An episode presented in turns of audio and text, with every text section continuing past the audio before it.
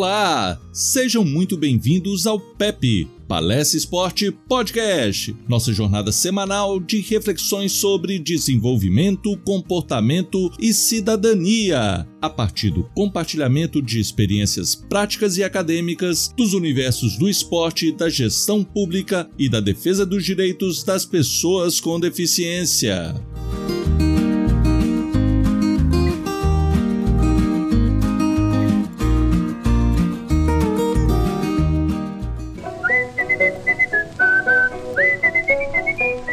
Está no ar o PEP. Palestra Esporte Podcast. Com Luiz Villani.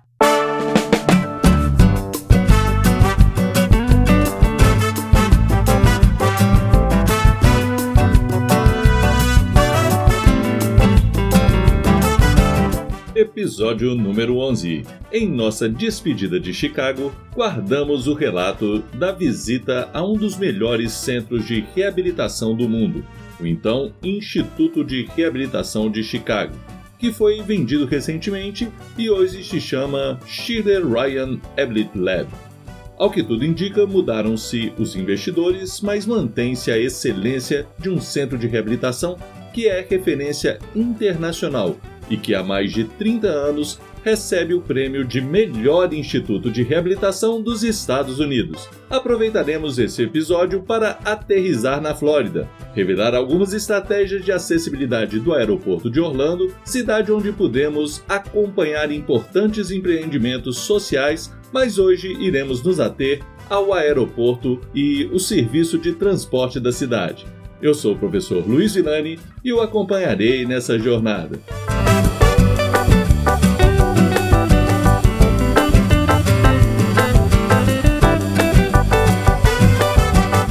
Muito bem, muito bem, chegamos então ao Instituto de Reabilitação de Chicago. Para se ter uma ideia do que vimos por lá, eu primeiramente preciso destacar alguns princípios que deram origem ao esporte paralímpico, e em especial ao trabalho do Dr. Ludwig Gutmann, considerado o pai dos Jogos Paralímpicos. Neurocirurgião alemão, o judeu Gutmann sofreu pressão nazista durante a década de 30, mas conseguiu, meses antes da deflagração da Segunda Guerra Mundial, no ano de 1939, o acolhimento do Conselho de Assistência a Refugiados Acadêmicos do Reino Unido. Desembarcou em março daquele ano na Inglaterra e, em pouco tempo, já era uma referência em sua área de trabalho na Inglaterra. Em função de sua experiência e dos impactos da guerra, em 1943 foi convidado pelo governo inglês a assumir a direção do Centro Nacional de Lesões Medulares no Hospital de Stoke Mandeville. Seu trabalho, em meio à guerra, logo despertou o interesse de buscar alternativas para melhorar o astral dos soldados com sequelas que chegavam para tratamento no hospital de Stoke Mandeville. Pensando em atividades que pudessem ajudar na motivação e contribuir também na reabilitação desses soldados, Gutmann começou a adotar algumas atividades esportivas como forma de estimular os movimentos dessas pessoas. Iniciou seu trabalho com atividades que pudessem ter maior controle do corpo, desenvolvendo-se principalmente o equilíbrio estático, como tiro com arco e tênis de mesa.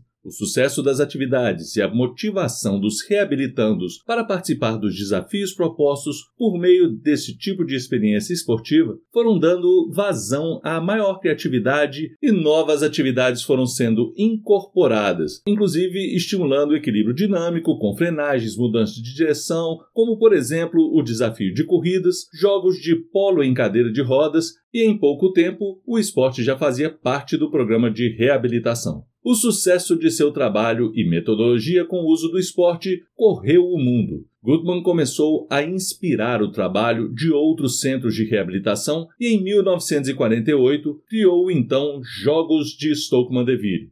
Gutmann ficou conhecido como o homem que dava novo sentido à vida das pessoas com graves lesões medulares. Não tardou para que os Jogos de Stoke Mandeville se tornasse um evento internacional com outros países interessados em competir e promover atividades de integração aos seus ex-combatentes que se lesionaram em decorrência da Segunda Guerra Mundial. O Comitê Olímpico, reconhecendo o trabalho de Gutmann, o autorizou a usar a marca olímpica, dando início à criação dos Jogos Paralímpicos, cuja primeira edição foi em Roma, 1960, e levou o Papa João XXIII a chamar Gutmann de cobertando os atletas com deficiência, ou, em outras palavras, o pai dos Jogos Paralímpicos. Em 1976 já haviam 40 países participando dos Jogos, e o trabalho de Gutmann com a reabilitação por meio do esporte já havia se inserido em diversos outros países. Essa rápida história é para contextualizar um pouco do que vimos em Chicago,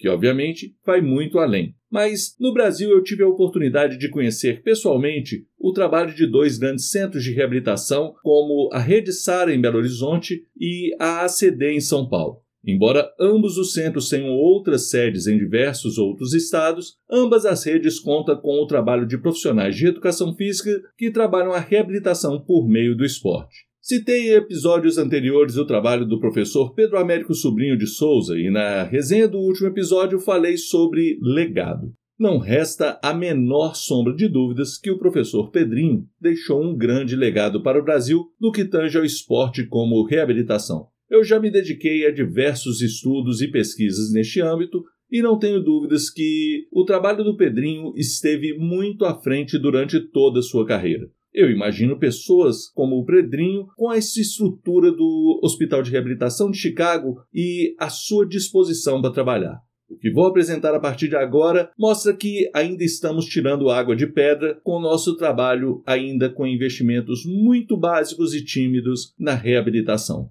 A metodologia em si do que vi em Chicago é similar ao que se busca fazer aqui na Rede Sara, na ACD e em experiências como a do professor Pedrinho, dentre outros centros qualificados no Brasil. Eu tenho inclusive muito orgulho desses centros. Só que Chicago possui tecnologia de ponta em todos os setores de reabilitação. O que ainda aqui é restrito a alguns setores, eu citei o exemplo da cozinha e da solução do espelho inclinado para fogão, mas isso também temos por aqui nas atividades de vida independente. Entretanto, o que eu vi lá é que eles contam com parceiros que buscam adotar práticas mais modernas e mostrar novas possibilidades que possam ser incorporadas ao processo de reabilitação em suas próprias casas ou vida diária. Vimos, por exemplo, uma carcaça de um automóvel com as portas e bancos internos preservados para que as pessoas possam treinar sua transferência e acesso ao automóvel de forma autônoma ou independente. Volto então ao trabalho do professor Pedro Américo, que estimulava o desenvolvimento da musculatura específica que pudesse permitir ao reabilitando sua transferência para o carro de acordo com sua capacidade funcional, Avaliava-se com ele as melhores possibilidades para que, diante de suas sequelas, ele pudesse sair do carro e entrar de acordo com o que ainda restava de potencialidade. Treinava essa musculatura, fortalecia os grupos musculares e eu tive a oportunidade de ver diversos alunos do Pedrinho entrando e saindo dos carros de forma independente. A diferença está nos aparelhos. O que hoje temos aqui à disposição a um custo caríssimo, como o maquinário que encontramos às vezes apenas em clubes de futebol milionários, lá estão por toda a parte no centro de reabilitação. São aparelhos que permitem estabelecer estímulo a determinada musculatura em toda a extensão do movimento da pessoa a partir de sistema de controle e feedback específico do movimento que está sendo realizado naquele momento. A integração entre os setores de tecnologia de órteses e próteses, neuromodulação e especialidades por segmentos corporais estabelecem um acesso a materiais inimagináveis. Aqui no Brasil já temos acesso a tecnologias mais modernas, mas muitas vezes não há como fazer o acompanhamento, o monitoramento devido à falta de infraestrutura, demandando que essas peças sejam colocadas e acompanhadas, bem como ajustadas em outros países. É um grande diferencial e parece que estamos em um outro mundo ao visitar os setores do Centro de Reabilitação de Chicago. Temos brasileiros que fazem tratamento por lá. É um mundo à parte. Para finalizar a reflexão aqui, Certa vez, eu, acompanhando a delegação brasileira de tênis de mesa paralímpico na Alemanha, fui passear com nossos atletas em um dia de folga e um atleta norte-americano, obeso inclusive, pediu para nos acompanhar. Obviamente que aceitei e, em dado momento, nos deparamos com um pequeno aclive. Um colega, também treinador, que estava com um problema na coluna, me viu dando suporte a um atleta brasileiro com tetraplegia e mais restrições de movimento para subir essa rua, mesmo que a inclinação fosse pequena. E logo se aproximou de mim e falou: Deixa ele comigo, minha coluna aguenta, mas o gringo ali vai precisar de ajuda porque ele é pesado. Fui até o gringo e perguntei se ele queria minha ajuda e ele respondeu que sim. Ao segurar o punho da cadeira de rodas dele, tive uma imensa surpresa eu praticamente não fazia esforço. O equipamento era muito leve e, por incrível que pareça, era mais fácil ajudá-lo do que ao brasileiro bem mais leve. Pegamos um ônibus depois e por lá os ônibus são de piso baixo, mas o motorista tem que acionar uma rampa para romper o pequeno degrau que fica. Antes que fizesse esse acionamento, o americano empinou sua cadeira e saltou do ônibus. Olha, com o peso dele e qualquer cadeira dos nossos atletas brasileiros, elas teriam quebrado. Eu falei isso com ele depois e ele me explicou a segurança que ele tem com o material da cadeira dele. Diz que aguenta muito mais peso e muito mais impacto. A diferença, tanto em termos de preço quanto de tecnologia, ainda é gritante. Lá, um equipamento de ponta é muito mais barato do que aqui e, portanto, aqui é raro de chegar um equipamento como os de lá. Com isso, temos um déficit de tecnologia considerável. Quando participo de feiras de reabilitação no Brasil, vejo produtos que vi por lá nas ruas. Recentemente, vi novidades aqui em 2019 que por lá já eram rotina nas ruas de Chicago em 2013 não podemos tapar o sol com a peneira e é preciso, é justo e necessário estabelecer uma política de desoneração mais contundente para deixar esses produtos chegarem ao Brasil com preços acessíveis. Se a indústria nacional não consegue desenvolver a tecnologia, é preciso rever mecanismos de incentivo para tal o que não dá é para ver as pessoas com dificuldade com as tecnologias disponibilizadas pelo SUS e saber que temos coisas muito mais avançadas que poderia inclusive ajudar na prevenção de novas lesões, equipamentos que promovem a saúde ao evitar sobrecargas desnecessárias. Temos que discutir melhor essa questão. Hora então de deixar Chicago e desembarcar em Orlando, uma cidade turística marcada pelos grandes parques temáticos, mas é uma cidade bem menor do que Chicago. São cerca de 286 mil habitantes, um porte médio, inclusive quando comparada às cidades brasileiras. Em Orlando, a densidade de habitantes por quilômetro quadrado é cerca de cinco vezes menor do que Chicago. E isso faz a cidade um espaço muito bem organizado, com um trânsito bem tranquilo para os nossos padrões e também torna a cidade um certo destino migratório de brasileiros que gostariam de viver em uma cidade tranquila e ao mesmo tempo moderna. Comentei em outra oportunidade sobre a receptividade da Flórida, um clima mais quente, aproxima-se mais do nosso e há uma considerável população latina de mexicanos, brasileiros, conheci até espanhóis por lá também. No aeroporto de Orlando, fomos recebidos pelo Sr. Cyrus Callum,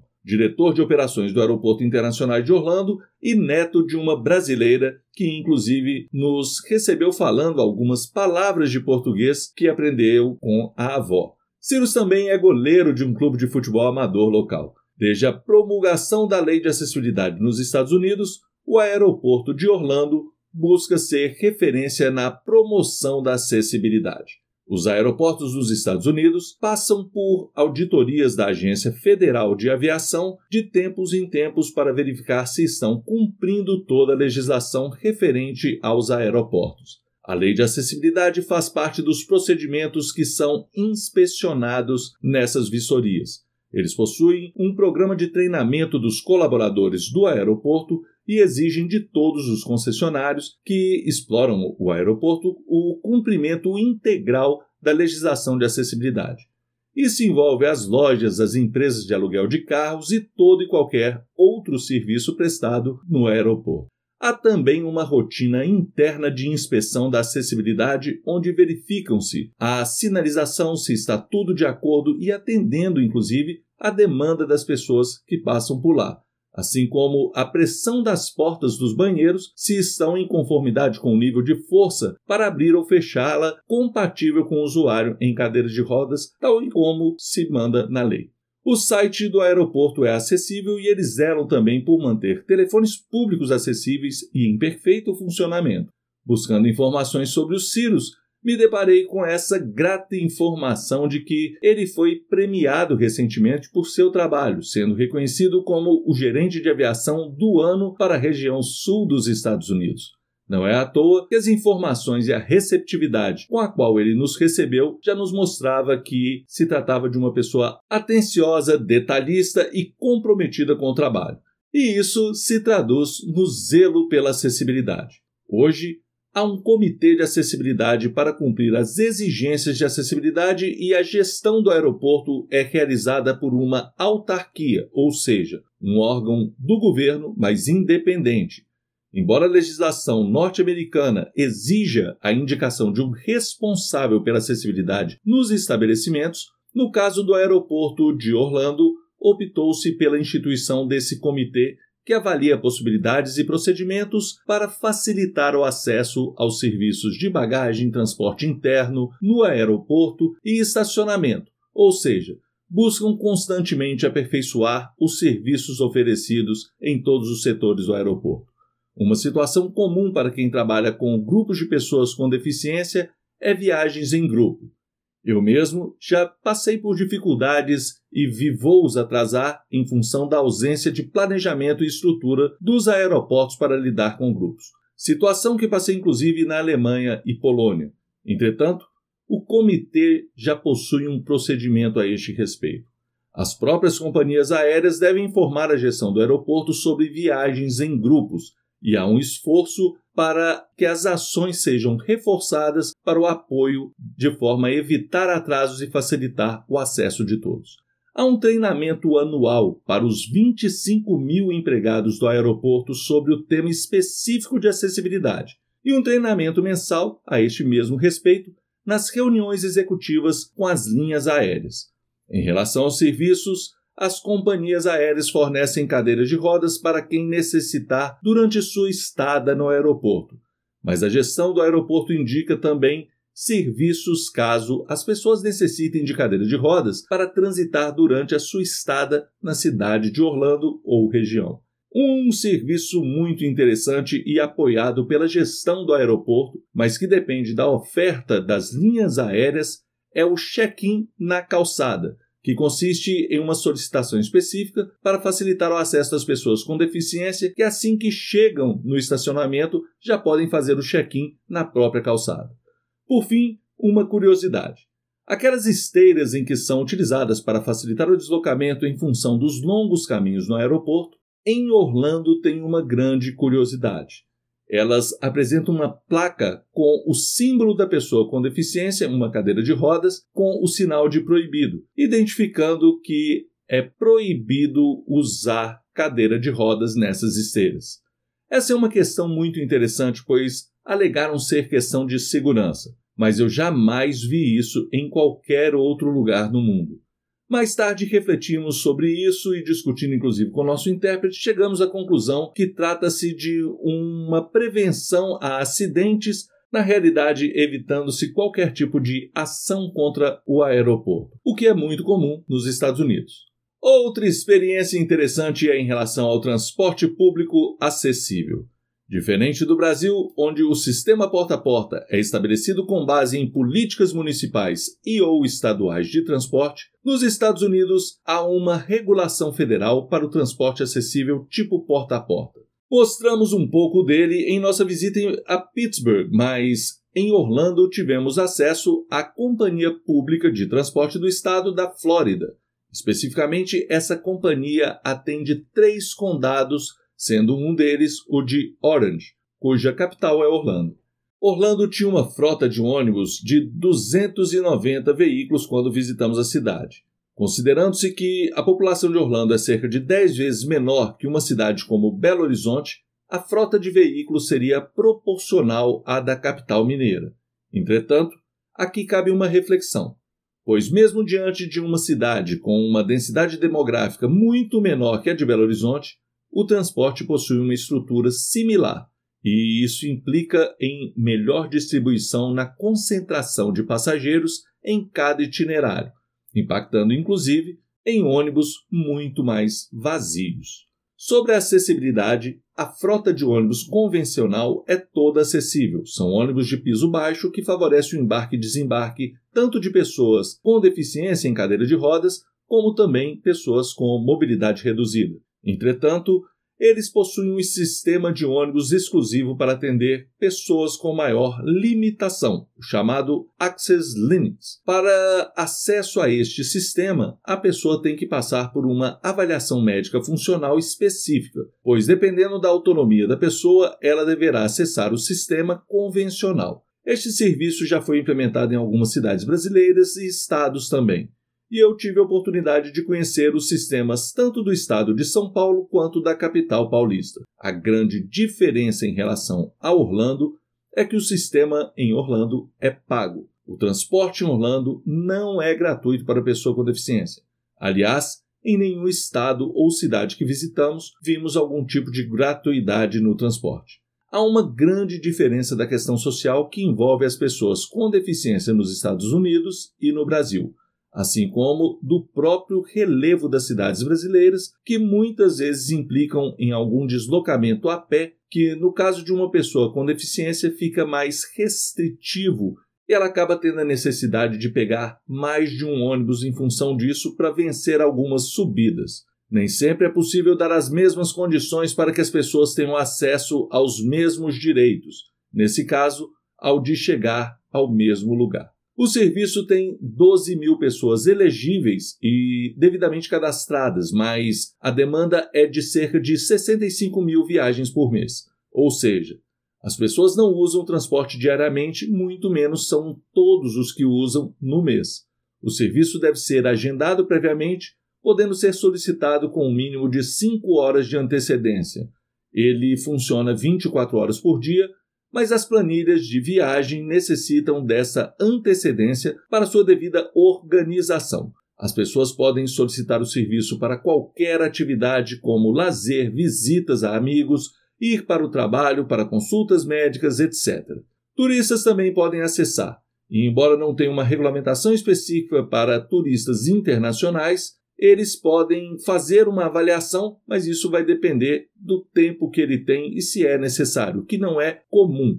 No caso de turistas nacionais de outros estados americanos, se eles já tiverem a sua credencial emitida há mais de 90 dias, eles podem então fazer o uso do serviço normalmente. Na época da nossa visita, eram 207 micro-ônibus acessíveis para atender a essa demanda. Os custos das passagens para o usuário acabam sendo o mesmo, mas o custo operacional é cerca de seis vezes maior no transporte acessível, o que demanda subsídios federais, estaduais e municipais que ajudam a manter a viabilidade do serviço e o valor no mesmo patamar. Cerca da metade da frota dos micro-ônibus são do município e os demais são privados e operados por concessionários, que prestam o serviço, geralmente sendo o próprio motorista. Aqui em Belo Horizonte seria uma espécie do que já acontece com o nosso transporte suplementar, e eu sei que isso acontece em outros locais do país.